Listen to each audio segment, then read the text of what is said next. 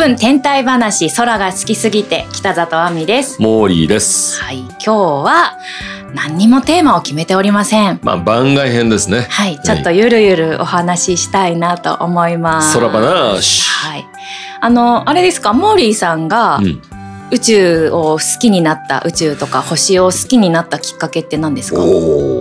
そもそもですね、中学校時代に、はい、えー北海道におじさんがいて、うん、二人で、えー稚内に行ったんですよ。いいですねそこで初めてはい天の川というものを見て、自分が住んでる東京の空と全然違うじゃないですか。はいこれはすごいと。はいそこでこう宇宙に興味を持ったっていうのがきっかけですね。うーんそこからまあ中学生ですよね、うん。大人になってお仕事としてそういうお仕事をしようっていうことにはならなかった。天まあ、文台に勤めるとか、星が好きだったので、はい。調べたりとかね、はい。空を見上げるの好きで、はい。で、たまたまあるラジオ番組で、うん。星の話をしたんですよ。うん。リスナーさんからの反響が結構あって、あ、好きなんだみんな。じゃあコーナーやっちゃうって感じで、うんうん。宇宙コーナーを作って、はい。まあそれを話をするようになったって感じですね。私もちょっと似てますうん。あのおじいちゃんおばあちゃん家が熊本の阿蘇にあるんですけど、うん温泉があるんですほうほうね黒川温泉っていう温泉があるんですよであれ何歳ぐらいだったかな？小学校低学年ぐらいだったと思うんですけど、うん。いとこと私たち家族とおじいちゃんおばあちゃんと一緒に黒川温泉あ杖立温泉かな、まあとにかく温泉に行ったんですよ。うん。で温泉もちろん山の中なんで夜道を歩いていたらもう星がすごすぎて、うん。あれもうなんか本当になんだろう集合恐怖症の人は怖いかもしれないっていうぐらい、つぶつぶつぶつぶつぶつぶっていうぐらい、すっごい星が見えたんですうん。よ。わかります。はい。夏だったんでその当時も私夏の大三角ぐらいは知ってたんですね。うんで東京だったら夏の大三角見つけられてたんですけどもう夏の大三角が分からなかったです。わそれぐらい多すぎてうん。それでもううわ何これと思って星が大好きになってそこからなんかあの神話？星に関する神話の本たくさん集めるようになってそこからハマっていったんですよね。はい。そうなんですよね。はい。やっぱりこう大きなきっかけがあって、はい。だんだんこう自分がこう、こういうことを話せば人に聞いてもらえるかなとか、はい。喜んでもらえるかなっていう。はい。ああ、いい話ですね。ねはい、だから小学校の頃結構プラネタリウムにもうん。渋谷にねあったじゃないですか、ありましたね。はい、今ちょっと場所移動しちゃったけど、うんうんうん通ったりしましたね私逆にね、プラネは全然行ってないんですよ。へえリアル系を求めていたのかはよくわかんないんですけど。はいうんでもたまに行くと本当いいですよね。そうなんですよ当時ね小学校とかの時にその渋谷でお話ししてくれてるのがあのおじさんだったんですけど、うんそのおじさんの神話の話とか、うんこういう風に見つけるんですよって教えてもらうのがうん。楽しかった。ああ、なるほどね。私あの大人になってですね、自分で双眼鏡を買って、はいでそれを三脚に固定して見るっていうのを、割とこう地元でやってたんですよ。はい、で、たまに地元の近くの駅でやってると、うん、おじさんとかがね、声かけて、何見てんだよ。おじさんもね、天文好きなんだよね。とか言って、一緒に見てると人がどんどん集まってきてはいはい。で、月を見てもらうと、はいみんな驚くんですよ。え、月って見えるんですか？みたいな。そうなんですよね。意外と目で見る月と双眼鏡とか望遠鏡で見る月違うんですよね。うん、要はクレーターが見えるだけで、はい。すごいみんなテンションが上がって、うん。まあ夜の時間が多いですからはい子供いなくて大人ばっかなんですけど、はいうん OL の方とか、うん私もいいですか？とか言って、あ、すごいとか言って。ね。星空案内人のお仕事でそういえば10月に、なんだろうなショッピング施設みたいなところで、うんうんあの望遠鏡を出して道行く人に覗いてもらうっていうイベントがあったんですよ。はい。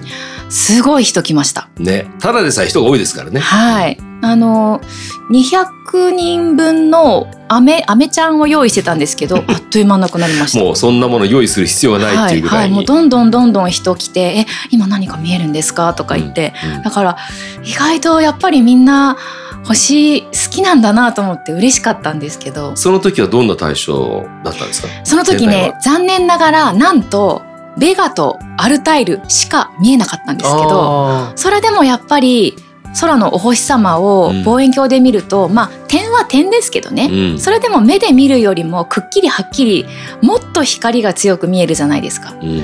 だからもうあこんなに光って見えるんだこんなに明るいんだってそれだけでもわーって言ってもらいました。ね。あのソムリエの皆さんも、うん。じゃあ今度これ見るこれ見るって、うん。もうネタは豊富ですからね。うん、でね私は一つすごくモーリーに羨ましいなって思っていて。何？モーリー仮面ライダーのベルトさんですよね。仮面ライダーの声をやっていたことがありましてですね。ベルトのね声ですよね。すごい昔なんですけど、はい。え2011年放送の仮面ライダー、はい。フォーゼ。それ宇宙じゃないですか。ね、あの、たまたまお仕事がね、はい。えーハマったんですけども、その、はいえーまあ、2番目のライダー、仮面ライダーメテオというね、はい。吉沢亮さんがそう吉沢亮さん。あのメテオのベルトの声をやっていまして、い。やーもうそれが本当に羨ましくって。でもまあわかんないですからね。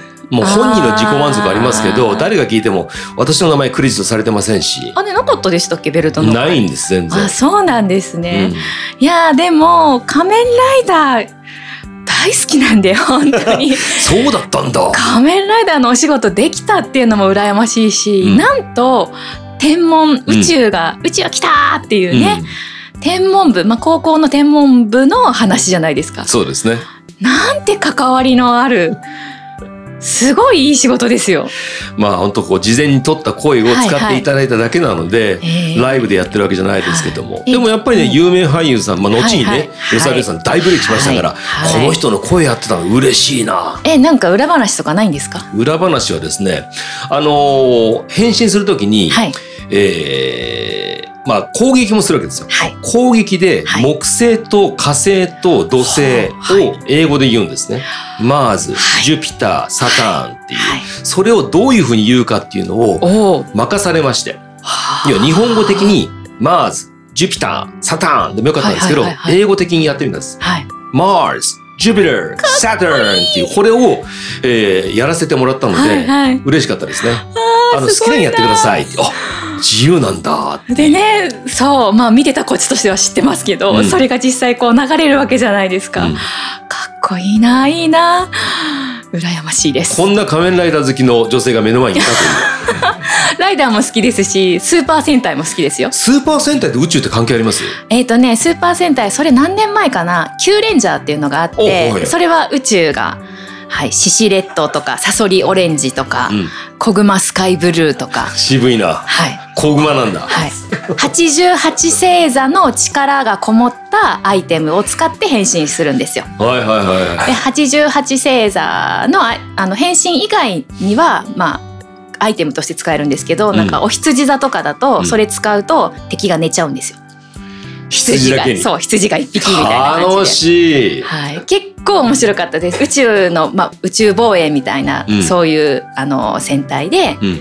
戦うってやつでしたけど、面白いですね。うん。でもその仕事と宇宙が結びつくって、まあこれもそうなんですよね。はいはいはい。ポッドキャストもそうなんですけど、はい。私ね、あの、映画で、はい。えーガンダム、はいですね。ガンダム。あの、ガンダムの、えーオリジンという作品が映画になってですね、はいはい。その、いわゆるそのキャストの皆さんとの舞台挨拶の司会やったんですよ。だかおーいいですね。らそれも一応宇宙なので、そうですね。ガンダムの仕事ができたんだなっていう。ね。もうはい誰か私に仮面ライダーもしくは戦隊のお仕事ください。来るかもしれないですよ。頑張るやる。声かもしくは姿を出すか。はい。どっちでもいいですあ出たいすごいな。あでも星の解説をするっていうねなんか設定のストーリーがあれば。そうですよ。1年間頑張りたいです1年間？あ出る気満々だ。出る気満々です。1話で終わるんじゃないんだ。いやレギュラーがいいです。1年間頑張ります。意欲的ですよね。ぜひお願いします。あの他にもねきっとモーリーについて気になっていることとかモーリーってどういう人なのかなとか聞いてみたいこと聞いてる人うん。あるんじゃないかと思います。や亜美さんにもねやっぱりこれはい。戦隊ものこれもいいですよっていうおすすめとか来るかもしれないし、ぜひぜひ戦隊話もしたいです。うん。そんなみんなとコミュニケーションが取れるはい。手段があります。はい。ご意見、ご感想、そしてご質問などありましたらですね、今から言うメールアドレスにぜひ送ってください。言いますよはい。数字の10アルファベット mins.tentai アットマーク gmail.com 10minutes.tentai.gmail.com って感じなんですけども、はいこれは各エピソードの説明文の中にも入れておきますんで、はい。メールを送っていただいて、はい。その返信をポッドキャストでやっちゃうかもしれない。かもしれない。うん。はい。皆さんぜひメールください。コミュニケーションしようぜ